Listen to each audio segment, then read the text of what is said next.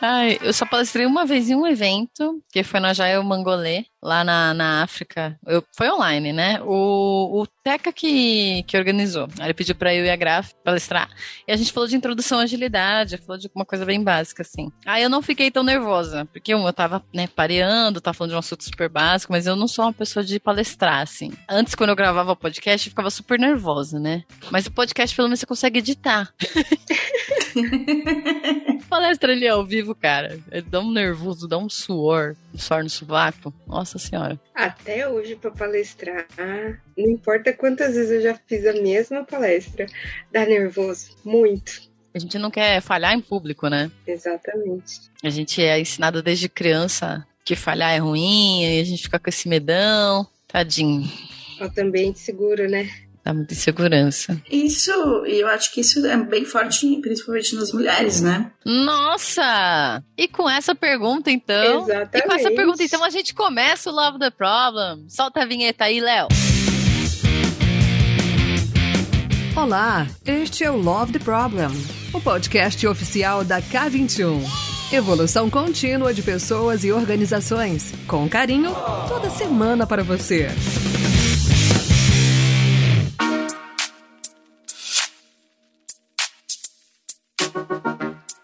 E aí, fala galera, Deia na área, tá começando mais um Love the Problem. E hoje, vamos falar do quê? Vieses comportamentais, é isso, gente? É verdade. Bem, vamos ver se até o final do episódio o, o, o título ainda vai ser esse, né? Porque às vezes muda.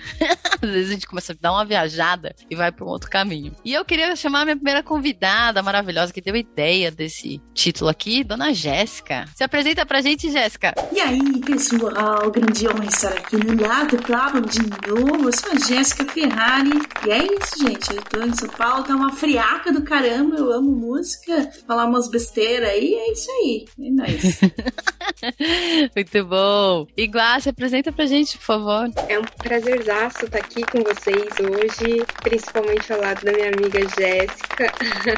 Fiquei feliz demais com o convite. Bom, sou Guaissara, mas me chamem de Guá aí durante o podcast. Sou analista de transformação digital, especialista agora que saiu finalmente a minha certificação da pós de ciências de comportamento humano e análise de perfil, que é uma área que eu tenho gostado demais.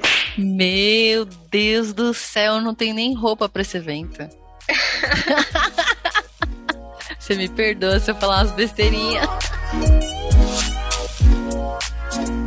Manas, bora só bater um papo, não tem muita estrutura, mas eu quero começar assim, tentando entender o que, que são vieses comportamentais, por que, que eu deveria me preocupar com isso? Viés ou um termo bem técnico também chamado de heurística, é, são comportamentos automáticos que o nosso cérebro ele acaba tendo na tomada de decisão. Né? Então, por que, que o nosso cérebro tem as tomadas de decisões automáticas? Porque ele entende que tem muita coisa que ele ainda não teve contato no mundo, que a gente vai ter que tomar decisões e que a gente vai, ele vai ter que cuidar do nosso corpo, que precisa do nosso estado consciente para a gente tomar uma decisão lá, ponderando toda a nossa racionalidade, tudo que a gente consegue ter ciência do que está fazendo. E tudo aquilo que ele entende que durante o passar de toda a nossa vida a gente aprendeu ou teve algum tipo de contato, ele guarda de maneira inconsciente, ou seja, a gente não fica sabendo que ele guardou aquela informação, mas ele está lá guardado. E quando ele se depara com algo semelhante, ele meio que vê se dá match.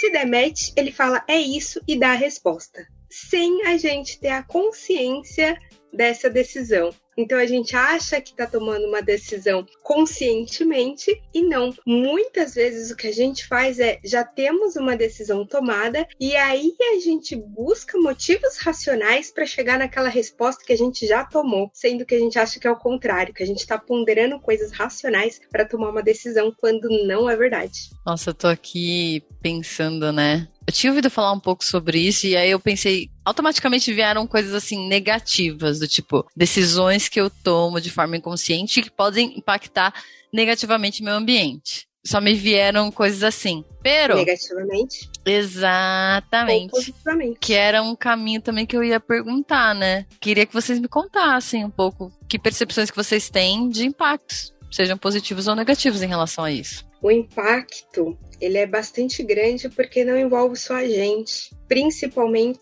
envolve o outro. Quando eu falo em viés, comportamento automático é bom? É ótimo em algumas vezes. Estou dirigindo um carro e quero ouvir um podcast, prestando atenção aqui qual que é o tema do Love the Problem, é excelente, porque eu não vou ter que trazer meu consciente para mudar a marcha, coloco o pé no acelerador, já tá no automático. E aí meu cérebro me libera para prestar atenção de maneira consciente outra coisa, como um podcast que eu estiver ouvindo. Porém, se eu tenho uma decisão para tomar e principalmente que envolve pessoas ao meu redor, isso pode se tornar negativo, porque eu vou julgar aquela situação e aquela pessoa de acordo com as minhas crenças e valores e que essas crenças e valores não necessariamente são as melhores, são as corretas, são crenças e valores da Guá, entendeu? Exemplo clássico aqui. É, se eu falar, imaginem uma pessoa que é líder de uma empresa multinacional espalhada em vários países do mundo, tipo aquela pessoa, a gente pode falar palavrão aqui? Não, né? Pode. Aquela pessoa fodona, sabe? Boa parte das pessoas vão imaginar o quê? Um homem branco por volta dos seus 40 anos. Por que isso? Porque no, agora estamos vivendo e provocando a mudança. Só que no passado, bem passado, a maioria das pessoas que ela teve contato, que tinham a natureza de serem grandes líderes de multinacionais, eram homens brancos com a faixa etária de 40 anos. Então, você acaba plantando isso a um viés inconsciente que ela não percebe. E se por acaso ela estiver ali que julgar uma pessoa, vou fazer um evento e trazer uma pessoa para dar uma palestra, ela já vai pensar num homem branco, já vai atrás de homens brancos para dar uma palestra, porque ela acredita que eles são fodões inconscientemente. Isso é ruim, porque ela acaba o quê? Tirando a oportunidade de pessoas que são tão fodões ou até mais do que esse homem branco. Não, e tem várias coisas que vêm na minha cabeça, porque se você já leu aquele Rápido e Devagar, do carinha lá que, que ganhou o Oscar, o Oscar não, gente, o prêmio Nobel da, de alguma coisa lá, é a mesma pegada. Você tem um sistema ali que você é, você faz as coisas no automático. Então, por exemplo, a Guarda é um ótimo exemplo, né, de dirigir. Então, quando você vai dirigir a primeira vez, nas palavras de Pedro Calabres, parece que você está tendo uma diarreia de nervoso. Porque é, você fica assim muito nervoso. Depois você tá dirigindo ouvindo the problem, entendeu? Só que da mesma forma que isso é bom, é ruim por conta desses vieses, né? Então você enca tenta encaixar to tudo que você experimenta dentro dessas caixinhas. E isso já é bem ruim, mas aí tem uma outra coisa muito pior, porque nada tá tão ruim que a gente não possa piorar mais, que é se você já tem um comportamento automático que você fez, fez, reforçou, reforçou, reforçou para você reaprender isso, é um horror. É o que a gente passa muito em transformação ágil, né? Putz, como é que a gente consegue mudar o comportamento das pessoas quando, por exemplo, o cliente quer fazer uma alteração de produto? Ah, assina aqui com seu sangue esse novo contrato, agora vai demorar mais três anos para o seu produto ficar pronto. Ana, eu fiquei pensando em alguns impactos aqui, né? Você falou de um deles na, por exemplo, quando eu tô selecionando palestrantes, né? Mas acho que isso vai tantos lugares, né? Quando eu tô entrevistando pessoas. Eu tava lendo um livro lá que chama Organizações Exponenciais, tô lendo no. Lá no Vamos Fazer Diferente, a gente tá comentando esse livro. E tinha um capítulo que falava de alguns vieses. E aí, em algum momento, a gente fala do, de algoritmos que são usados para seleção de pessoas e que na, no livro, que já foi lançado há 10 anos atrás, então eu não sei como está hoje, né? Falava que chega a ser 25% mais assertivo usar um algoritmo, né? Que as contratações são 25% mais assertivas, as pessoas se dão melhor. É quando eu uso um algoritmo de, de que faz aquela pré-seleção, do que quando eu só uso entrevista porque na entrevista tem muito viés de quem tá entrevistando. Eu fiquei tão assustada, mano, porque eu nunca confiei nesses algoritmos, porque eu achava que eles eram criados também baseado no viés das pessoas, né? Que o algoritmo ele era alimentado conforme e treinado de acordo com as pessoas. Então, consequentemente, ele ia ter os mesmos preconceitos das pessoas. Se fala um pouco sobre isso, mas ao mesmo tempo não, já naquela naquele tempo quando o livro foi lançado 10 anos atrás, já se falava que era 25% mais eficaz. Eu fiquei assustadona, mano. Queria que vocês comentassem um pouco sobre isso, né? Exatamente. Existem mais de 300 viés, para você ter ideia. E o maior problema do viés é que a gente não sabe que tem. É aquilo que a gente chama de ignorância inconsciente. Quando você sabe que não sabe algo, ou que você tem um problema, digamos assim, e você quer mudar aquilo, é meio do caminho andado. O problema é quando você não sabe que você tem aquele tipo de problema e aquele tipo de viés. Então você acha que tá tudo bem nas suas tomadas de decisões. E aí é quando influencia durante a entrevista. Então, alguns exemplos. Você vai ter só falando de uma entrevista de, de duas pessoas que não teria esse problema num algoritmo. Viés de afinidade, viés de comportamento, viés de desempenho, viés de percepção, viés confirmatório, o ralo, o efeito ralo, tudo isso acontece de pessoa para pessoa que não seria pego no algoritmo. Foi até comprovado que em um país fizeram uma pesquisa onde colocaram o mesmo tipo de currículo com o nome feminino e com o nome masculino. Se eu rodo um algoritmo, ele vai olhar o que está neste currículo. Ah, perfeito, deu match aqui. A pessoa serve. Quando colocar o nome feminino e o nome masculino, viram que a preferência de chamada para as entrevistas foi o nome masculino e não feminino. Como que se explica isso, sendo que as, o currículo era igual? Simplesmente trocou o nome. Ah, zero surpresas. Zero surpresas agora. é não, Jé? Nossa, total. então, mas é, tá, beleza. Tudo bem que vai ser 25% mais eficaz. Mas, se tivesse lá, tem 100 currículos lá, 90 de homem, qual que é a probabilidade de vir só homens? Aumenta a probabilidade. Porém, vai depender muito dos currículos. E se, aí eu faço a contra-pergunta aqui, e se esses de 100 currículos, 10 são mulheres, mas que o currículo é muito melhor do que os 90 que tá lá? vai vir 100% mulheres. Agora, numa entrevista, eu duvido que isso aconteça. Ah, com certeza. Por mais que elas tenham os currículos melhores do que os outros 90, não viriam todas elas. Mas claro que isso também vai depender um pouco de como esse algoritmo foi feito, né? Se eu tô olhando questões mais pontuais, assim, técnicas, é, ou se eu tô olhando. Tem alguns algoritmos que reproduzem certos preconceitos, né? Que já saiu, acho que vários, vários artigos na internet que reproduzem pelo fato de serem treinados por pessoas, pessoas que têm preconceitos. Mas eu concordo contigo, quando eu olho questões mais objetivas e o algoritmo tira essa parte do nome,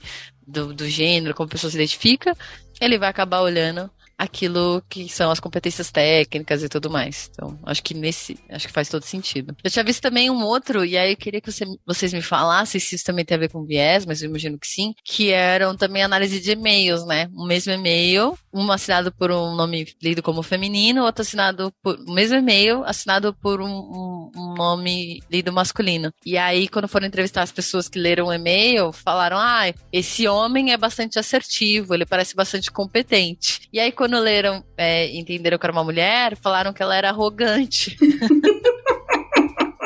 Perfeito. Palhaçada. É viés, viés de comportamento. Porque se esperam, justamente aí, ó, o viés, espera-se que mulheres sejam mais delicadas e menos diretas quando se tornam um assunto. Porque na, no passado dessas pessoas foi falado que mulher é mais delicada, que a mulher ela é mais expositiva, se ela for muito direta, ela é uma arrogante, porque foi plantada essa ideinha lá no inconsciente, diferente dos homens que são considerados líderes, que são considerados mais agressivos e tá tudo bem escrever um e-mail daquele tipo. Então, é um viés e é viés de comportamento. Eu fiquei pensando, que outras situações que a gente pode trazer aqui que podem ajudar quem está ouvindo Love the Problem a ficar mais esperto? Gosto do o viés de afinidade. Exemplo, fui fazer, eu e a Jéssica vamos fazer uma entrevista. Duas mulheres, certo? A gente teria lá um background técnico bastante parecido e digamos que a gente se formou até na mesma universidade e trabalhou nas mesmas empresas, pares mesmo. E aí eu vou fazer lá a entrevista com você, Andréa. Ou seja, mulher entrevistando mulher é,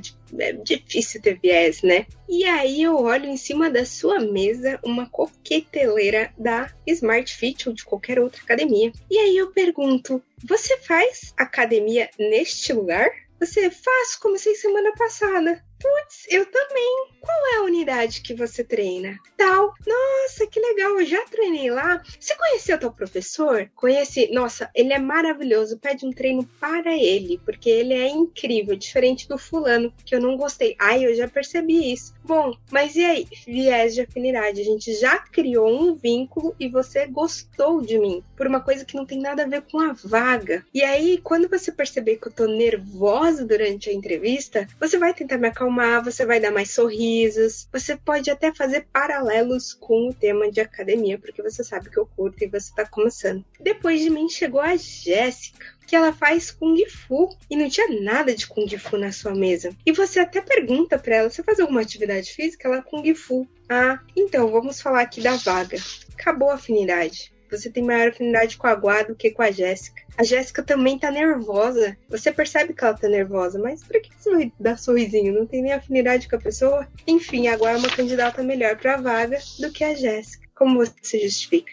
Tem um. Eu não lembro o nome do programa, mas é, era um programa que o cara tentava é, burlar os sistemas sociais, né? Então, por exemplo, ah, é melhor você continuar um engarrafamento, você continuar na mesma faixa ou ir cortando as faixas, né? Então ele fazia esses tipos de experimento. E eu lembro que teve um episódio que ele queria pregar uma, uma pegadinha no colega dele que trabalhava numa empresa XPTO. Só que para ele conseguir entrar lá, ele tinha que passar pela recepção, né? Pela recepcionista. E aí ele já tinha pesquisado sobre a recepcionista. Putz, ela se veste assim, então eu vou vestir um pouco parecido. Ela gosta de tal assunto, então eu vou estudar um pouco sobre isso. E aí ele foi lá, fingiu que ele tinha perdido o crachá, a empresa era pequena, então, né? O que esse cara tá fazendo aqui? Eu não te conheço. E aí, pela conversa ali, ele foi criando uma empatia com ela através desse viés de afinidade. E ele entrou. O miserável é um gênio!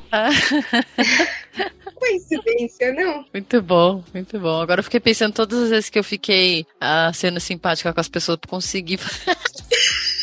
conseguir alguma coisa.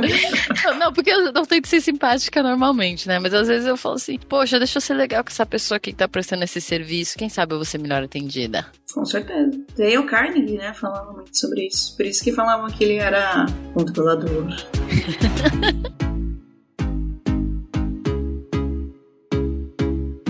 Manas, eu tenho uma dúvida. Tive situações na minha vida em que eu fui ser, tive um papel de destaque ou de liderança em times majoritariamente masculinos. E nem sempre fui muito bem recebida. Isso é machismo ou existe algum viés aí? Ou é, são as duas coisas? A minha opinião é que existem as duas coisas, né? O machismo nada mais é do que vários vieses ali conectados de que o homem é melhor que a mulher em algumas circunstâncias. E aí os vieses por trás influenciam nisso. Neste principalmente, vários, né? Então, desde gênero, porque aí tem o viés de comportamento. Eu já escutei, olha, você não tá pronta, bem no meu passado para ser uma líder, porque assim, é mulher, ali só tem homem. Então, assim, eles não, não querem saber se você vai se ofender com o que eles vão falar. Você não pode chorar, você não pode denotar que você não gostou daquilo. Tipo, uma mulher falando isso pra mim, entendeu? Então, que acaba criando, né?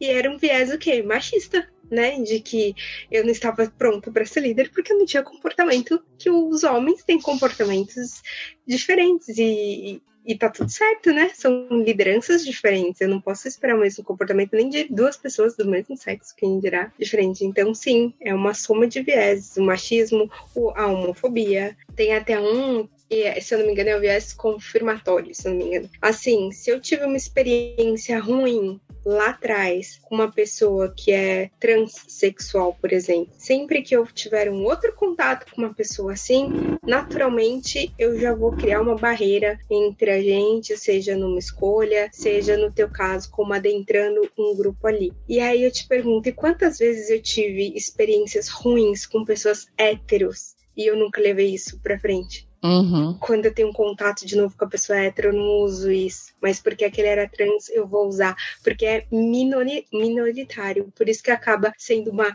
minoria despriorizada quando comparado dentro de uma maioria. E aí, eu queria comentar outra coisa. que geralmente a gente trata as pessoas como a gente é tratado. Então, se a minha mãe ou os meus pais falaram: olha, você não pode ser menininha, você tem que ser forte, não sei o que, não sei o que lá, a probabilidade de eu tratar, fazer o mesmo tipo de comentário com outras pessoas é muito grande, né? Você tem se você tem um relacionamento afetivo aí, tá ruim, tenta perceber como seus pais se funcionaram ali e como os, os pais do seu parceiro, parceiro ou parceira funcionam, que provavelmente você vai repetir exatamente o tipo, mesmo tipo de relacionamento. Nossa, e eu estendo isso não só para relações amorosas, viu, mana? Tenta entender como é a sua relação com outras pessoas e como era a relação dos seus pais entre eles, dos seus pais com os filhos, né? No caso é você. E aí você vai ver quantidade de padrão que tu repete que era igualzinho da tua família. E aí tá pronto, você ouviu esse podcast, já sabe que você tem que ir pra terapia. Pior que sim, que era uma conversa que eu tava tendo com a Jéssica essa semana. Que eu falei, nossa, eu não fazia ideia da quantidade de vieses que eu tinha quando eu comecei a estudar viés comportamental. Agora, todas as minhas decisões, eu, principal, decisões mais importantes, né? Eu paro e penso, é um viés? Não é um viés? Que tipo de viés? Como que eu trato? E eu esbarro no como eu, que eu trato. E foi que a Jéssica me respondeu, falou, para isso existe a terapia, que é aí que vai te ajudar a tratar. Nem sempre a gente consegue tratar nossos vieses sozinhas. A gente consegue identificar falar, realmente isso daqui tá fazendo muito sentido. Agora, como mudar, realmente entra o processo terapêutico, porque entra behaviorismo, se você é de uma pegada mais comportamental, vai entrar cognitiva, se for, vai entrar humanista, e aí psicanálise, e aí depende do tipo de abordagem que vai te ajudar a mudar aquele comportamento, que aí é para outro podcast. E aí, agora, agora eu vou trazer para o mundo das organizações. Ah, era o que eu ia fazer. Boa. Eu tive um digníssimo chefe que falou uma vez para mim. Não, foram dois chefes agora pensando. Duas, duas pessoas, héteros, tops, homens acima de 40 anos, que falaram assim: porque você, como líder, você tem que ser como a mãe das pessoas do seu time. É o quê? A gente tem que tratar tem que tratar os nossos liderados como os filhos. Já avisei que vai dar merda isso. Aí depois fala que a gente, né, como agilista, lógico que tem caso esse caso, que, que rola uma infantilização das pessoas. Mas justamente por causa disso, porque a gente traz esse viés, que sei lá de onde que vem isso, de que a gente tem que cuidar dos liderados como crianças, né? Como os nossos filhos. Não, não. E essa relação infantilizada acaba gerando diversas disfunções, né? Do eu sei mais, por isso que você tem que obedecer. Eu sei mais sobre você, eu sei mais sobre o contexto, eu tenho mais informações, então, consequentemente, eu digo o que precisa ser feito. E como vai ser que é aquela, feito? Tirando totalmente a autonomia da pessoa ou até não ajudando essa pessoa a desenvolver autonomia, né? Que é a ideia do patriarcado, né? Hum, boa. Discorra mais. Discorra mais sobre isso. que é aquela sociedade que olha os líderes como se fossem pais e as pessoas precisam de correção, que é o que o pai faz. Então, se eu sair fora da reta, corretivo em mim. Uhum. Entendeu? Ou a ideia do matriarcado exagerado, que é o contrário, que é aquilo que você vai abraçar a pessoa, independente das falhas dela, para buscar corrigir ou não. Você abraça a pessoa, a falha, como se fosse uma mãe. Exato. Né? Eu acho que faz sentido, né? Tava até estudando esse dia sobre autonomia e falava sobre heteronomia, né? Que é quando a gente normalmente é criança, não neném, mas quando a gente é criança e a gente ainda tá desenvolvendo é, o nosso discernimento, né? Então até faz sentido para um pai te ajudar a desenvolver esse discernimento, não mandando só em você, mas te dando informação, te dando contexto, te dizendo o que fazer, mas te explicando o porquê. e aí você vai desenvolvendo esse discernimento. E aí, com o tempo, mais pra frente, você vai desenvolvendo a sua autonomia. Então, não é que é, receber orientações, ou inicialmente até receber os comos já prontinhos, sejam de todo ruim quando você é criança. Só que quando você tá numa relação adulta de trabalho, será que isso faz sentido? Continuar tratando as pessoas como se elas fossem criança, como se elas não tivessem discernimento? Em que momento eu vou parar é, com esse viés e olhar para as pessoas como adultas e desenvolver a autonomia delas?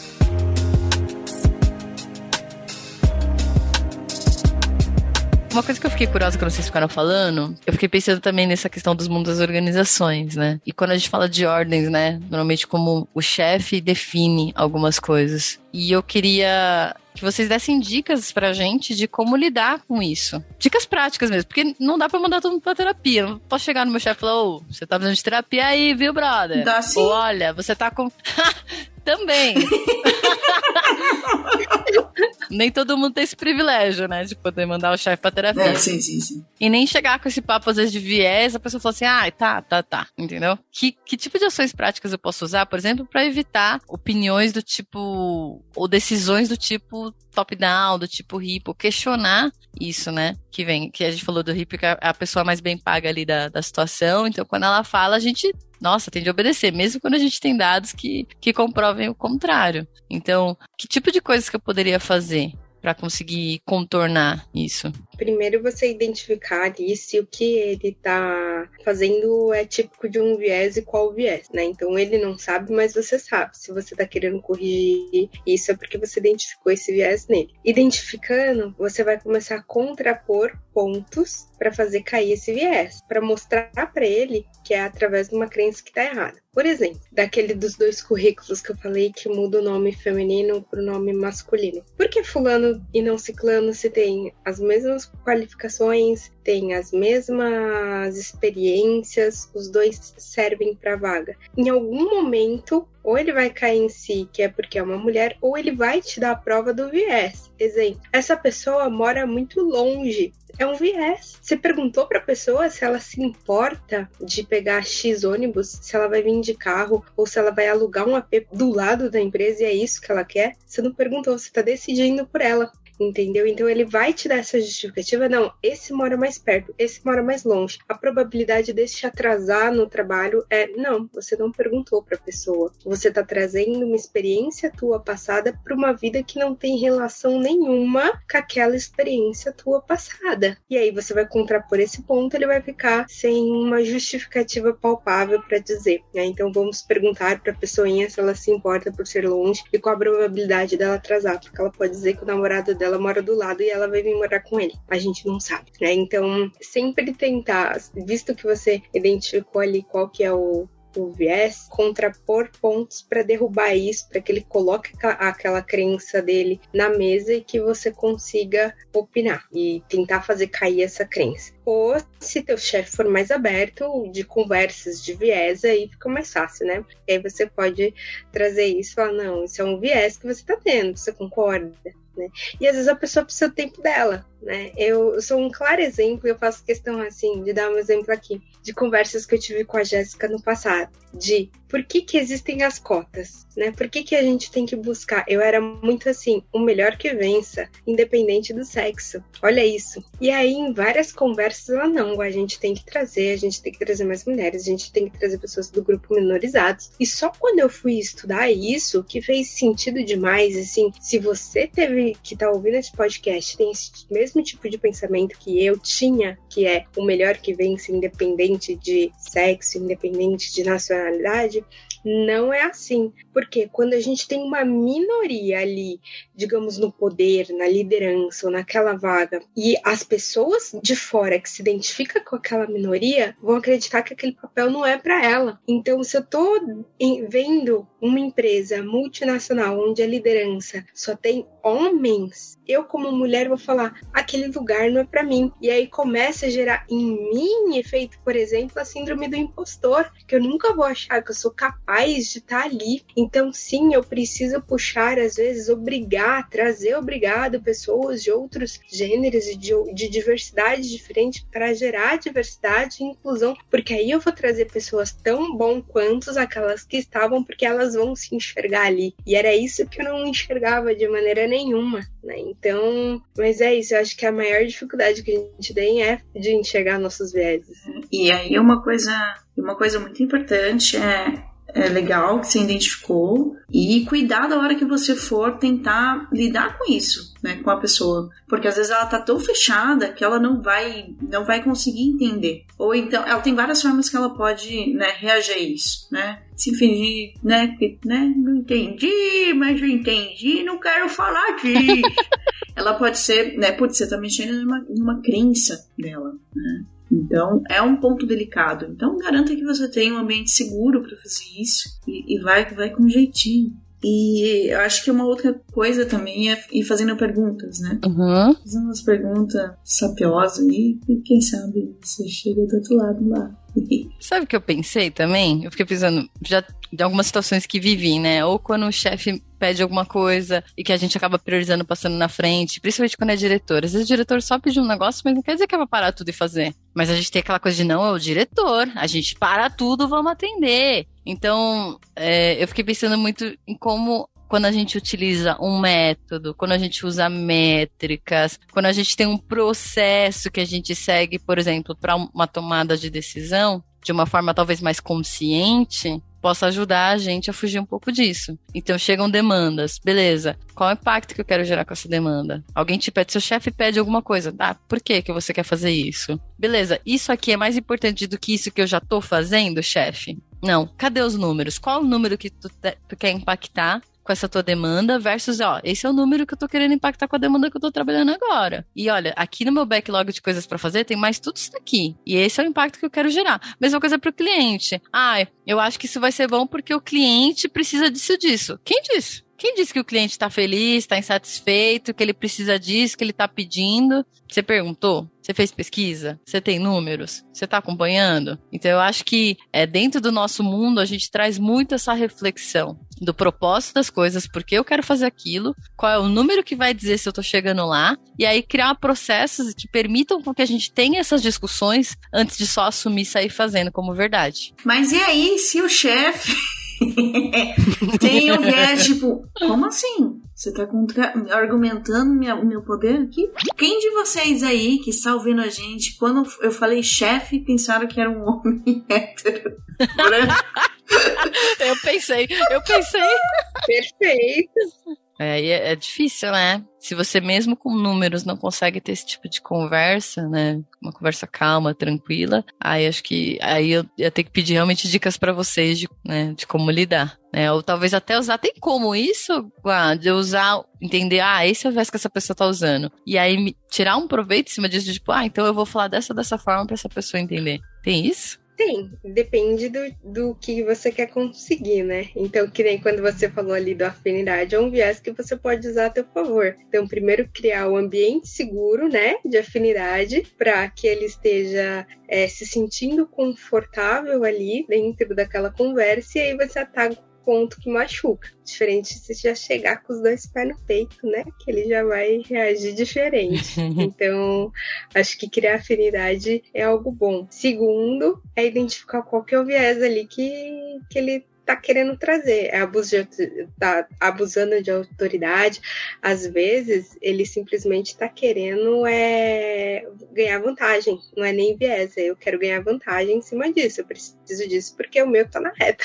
Não é, é declaradamente, não é inconsciente, é consciente que ele tá fazendo aquilo. E aí acaba sendo até pior, porque aí ele vai tentar dissimular, porque é consciente, então ele sabe que não, não pode chegar e deixar claro que é, que é um objetivo dele ali, ele tá nem aí para o objetivo da organização, ele quer ver o número dele subir. Aí é, é mais complicado. É, eu consigo pensar em dois casos por exemplo, quando eu sempre fui a, fui a, a, a, menina que ficava no meio dos moleques, né? Então eu sempre fui muito masculinizada, assim, tanto do meu jeito de falar, de me expressar e de me vestir. Porque esse é o mecanismo de você estar tá dentro daquele viés, daquele grupo sobreviver nele. Então dá para tirar vantagem disso. Então, estou falando que é certo nem errado. Não, isso não é isso que eu estou querendo dizer, gente. Até porque o certo e errado vai da visão de cada um. E um outro que, por exemplo, se você tem uma pessoa é, que é uma pessoa que é superior a você, no sentido né, do, do hipo que a gente estava falando, e você já vê que ela tem um viés de comando e controle e tal, tal, tal, você já sabe quão, quão, quais são as formas que você não pode lidar com ela. Então não adianta você ir bater de frente com ela, porque ela vai ganhar de alguma forma.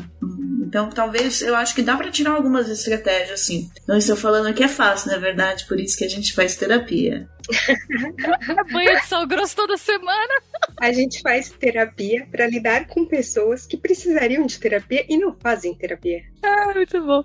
E técnicas de persuasão para essas pessoas? Você falou uma de afinidade. Você falou uma outra de também não bater contra, não chegar com os dois pés no peito. Tem outras técnicas que eu poderia usar? Porque eu fiquei pensando, você falou desse viés de. Como é que é o nome mesmo que você falou? De afinidade, né? Uhum. Tem um. Eu não sei se é um viés ou não, mas uma vez eu, eu escutei uma coisa e às vezes eu uso. Olha só, eu entendi que é uma técnica de persuasão, né?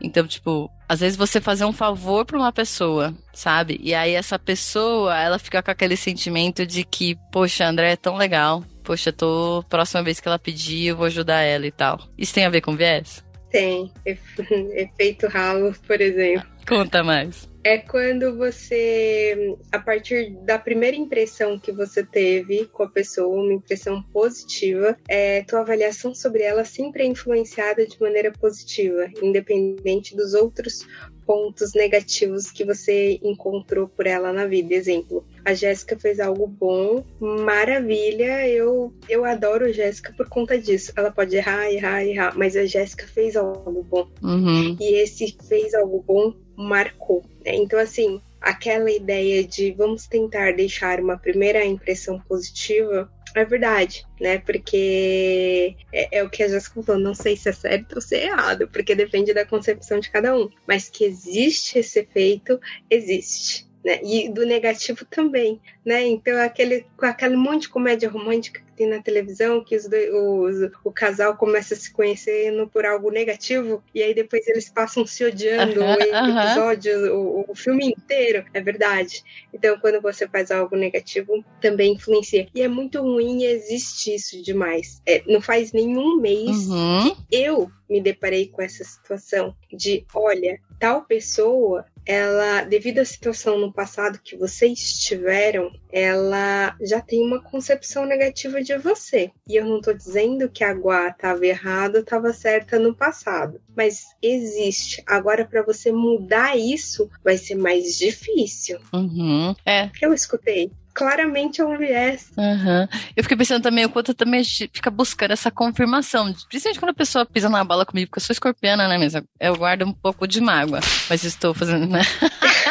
e é bem pouco. Bem pouco. E aí, quando alguém me faz um negócio ruim, e aí eu vou notando as ações dessa pessoa, e é como se eu buscasse confirmação de que tá vendo? Olha só como essa pessoa é ruim, tá vendo? Olha só como essa pessoa é ruim. Ah, tá vendo? Olha só comigo, essa pessoa talvez isso com essa outra pessoa aqui. Fico querendo confirmar, ao invés de parar com isso e tentar ver o lado bom também. É o viés confirmatório. é exatamente isso que você falou. Então você acaba sempre buscando motivos para justificar a opinião sua que já formada.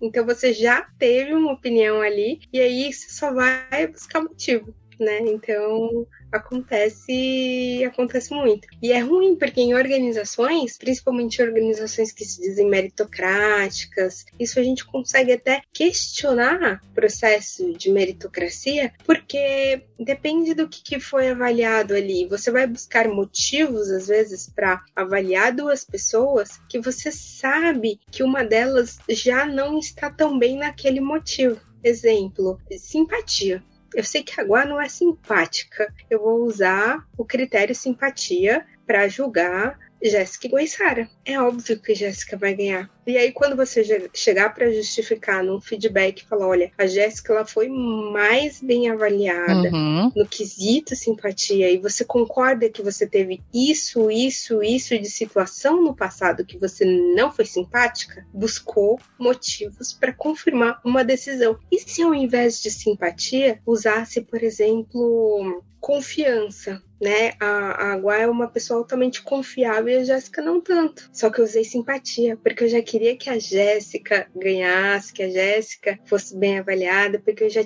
tive um efeito ralo lá com a Jéssica, onde a Jéssica já me impressionou no passado, ou então um homem, né? Então eu quero dizer que um homem ali é melhor do que uma mulher, e aí eu vou pegar um critério que eu sei que a mulher foi ruim para justificar. Então é um viés justificando o outro, uma rede ou afinidade. Simplesmente porque a Jéssica faz a mesma academia que eu. É muito legal isso, entendeu? E eu não quero perder esse tipo de amizade. Tá vendo como um, um acaba puxando o outro e quando você percebe, você tá naquela rede e sem como contra-argumentar, porque realmente o critério utilizado, ele tem razão naquele critério. Por isso que a gente tem que toda hora é, rever os nossos mecanismos, né? Por exemplo, como a gente faz entrevista, como que a gente faz progressão salarial, para tentar fugir um pouco disso, porque imagina o, o, tamanho do impacto que tu gera na vida das pessoas. Porra, é o salário, é a sobrevivência dessa pessoa. Foi o que você falou também, de eu olhar para uma posição e falar, cara, eu sou capaz, tem espaço nessa empresa para eu ir para essa posição. Então, como é importante a gente também, ah, não é só, ah, mudem os comportamentos, pessoas. Agora todo mundo vai rever seus vieses. Eu não sei se dá para chegar numa empresa e falar um bagulho desse. Mas é, quais são os mecanismos, onde que eu consigo mexer no sistema, que acordos eu posso criar, que processos eu posso criar, que sistemas eu posso utilizar para me ajudar a ser cada vez mais justa e parar de tempos em tempos para rever esses processos e fazer melhoria contínua neles. Sempre vai ter viés, sempre vai ter. Mas trazer isso para a consciência vai fazer com que a gente busque melhores soluções também. Eu acho que o primeiro passo é todos terem a consciência de que podem errar em avaliações e percepções. Enquanto eu achar, e é o que eu mais vejo, de pessoas falando, eu coloco a minha cabeça no travesseiro e durmo tranquila com a minha escolha, já tá errado. Você tem que admitir que você pode ter errado na tua percepção, que você pode ter errado na tua avaliação, que você tem viés que às vezes você nem sabe que tem. Acho que esse é o primeiro ponto. Ninguém deveria deitar a cabeça no travesseiro e falar, estou tranquilo com essa decisão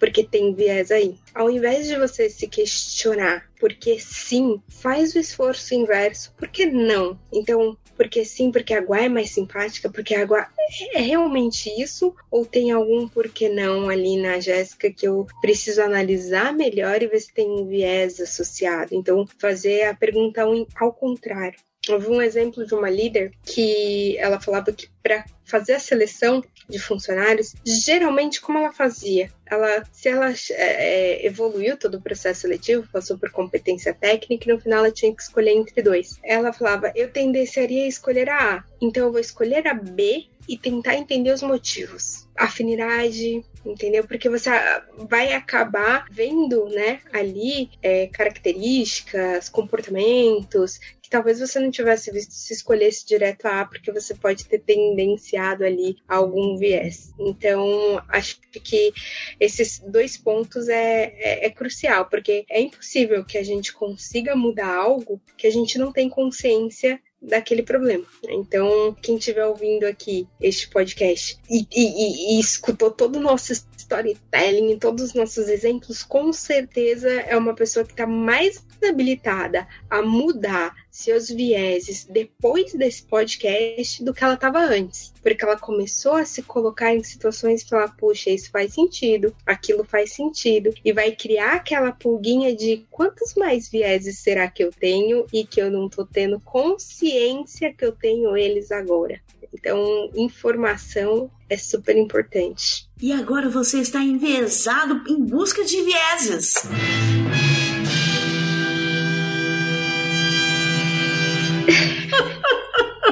Mas é, faz. Quem estiver ouvindo esse podcast, vamos fazer um exercício. Termina esse podcast durante o, o, dia de hoje. Identifique, te desafio a identificar 10 vieses, 10 decisões que você tomou na tua vida. Olha, não é difícil porque eu tô colocando a tua vida aqui, eu não tô colocando na última semana ou no último mês. Não. 10 decisões que você tomou e que você hoje tem ciência que pode ter sido um viés. Seja de afinidade, de comportamento, de confirmação, efeito ralo, é efeito manada, efeito grupo, entendeu? Seja qual seja eles. Identifique 10 vieses, coloque aí no papel e tenta tratar, porque provavelmente no seu futuro você vai tendenciar a repeti-los de maneira inconsciente. Mas vamos fazer assim, Guá, porque eu não sei se as pessoas é, ouvindo, ah, viés de confirmação, viés disso, de afinidade e tal, vão entender exatamente o que é. Então, Se você puder, me ajuda, me manda um materialzinho e eu vou deixar no backstage, k21.link barra Love the Problem. Eu vivi para falar esse link, presta atenção. Do nosso backstage, acessa lá e aí vai ter um materialzinho ou um link para um materialzinho para você entender quais são, pelo menos conhecer alguns viés, que são muitos, tá? Eu vou, vou, fazer melhor. Em vez de disponibilizar algum que já tem pronto, eu vou reunir os principais que a gente encontra em ambiente corporativo, porque tem mais de 300. Eu vou trazer aí pelo menos uns 10 a 15 principais para você analisar, inclusive no teu ambiente de trabalho, né? Que tem muito que a gente leva lá viés de vida. Mas no ambiente de trabalho, quais são os principais aqui que eu devo avaliar? Ah, muito bom! Aproveita quando você está lá no backstage também, aproveita e entra no nosso grupo do Telegram para você bater papo com a gente, igual. Tá super convidada. Se você não tá nesse grupo, entra nesse grupo, Opa, que o pessoal pode ir lá trocar ideia com você também. Mas os dados da Gua também estarão no, card, no cardzinho do backstage para que vocês entrem em contato com ela.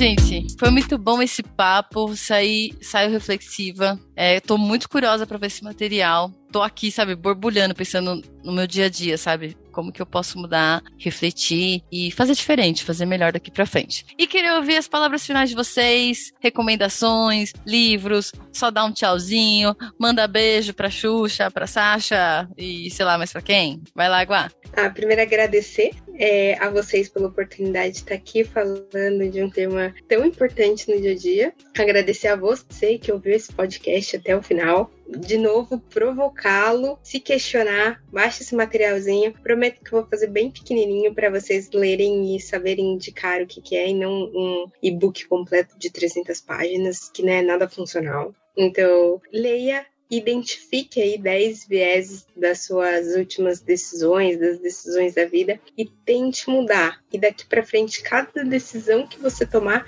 se questione se pode ser um viés. Então, acho que todo começo de mudança começa com conscientização. Então, vamos nos conscientizar que podemos estar errados nas nossas decisões. Até eu aqui pedindo isso, posso estar enviesada, será? Tem um livro que eu gosto bastante, da Chris Kerr, é, Viés Inconsciente. Ele também reúne vários vieses e também fala de é, grupos minoritários, fala de diversidade e inclusão. Então é super bacana, recomendo você dar uma lida se quiser conhecer ainda mais profundamente deste assunto. É, me sigam nas redes, né? Vamos continuar o papo daqui. Então, meu Instagram, Guaicara, com YG no final. É, LinkedIn é a mesma coisa, Twitter é a mesma coisa. E vamos aí se conectar e continuar falando. E se você fizer esse exercício e identificar vieses que você não conhecia, me chama lá, me fala, Guá, ouvi aquele podcast lá,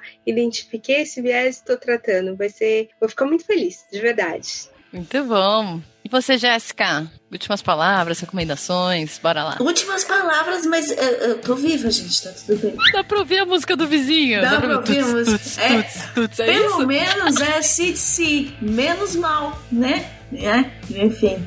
Se despede ao som de ACDC. Eu vou me despedir ao som de ACDC. Gente, quiser bater um papo, estou por aí. Foi um grande prazer falar sobre isso, uma parada que eu gosto muito de falar. Eu acho que é isso. Me segue aí nas redes sociais, manda um brigadeiro, um doce, um vinho.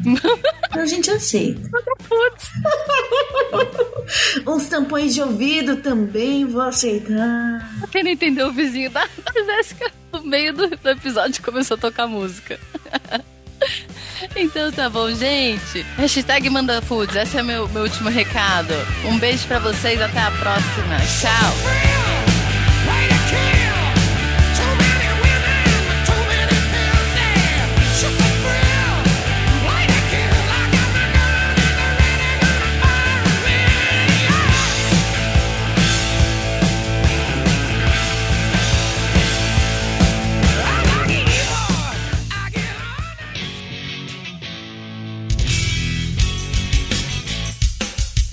Este foi mais um episódio do Love the Problem, o podcast oficial da K21. Se você curtiu, compartilhe, inscreva-se no seu agregador de podcasts favoritos e espalhe conhecimento por aí. Procure por Love the Problem nas redes sociais e deixe seu comentário ou sugestões. Até o próximo!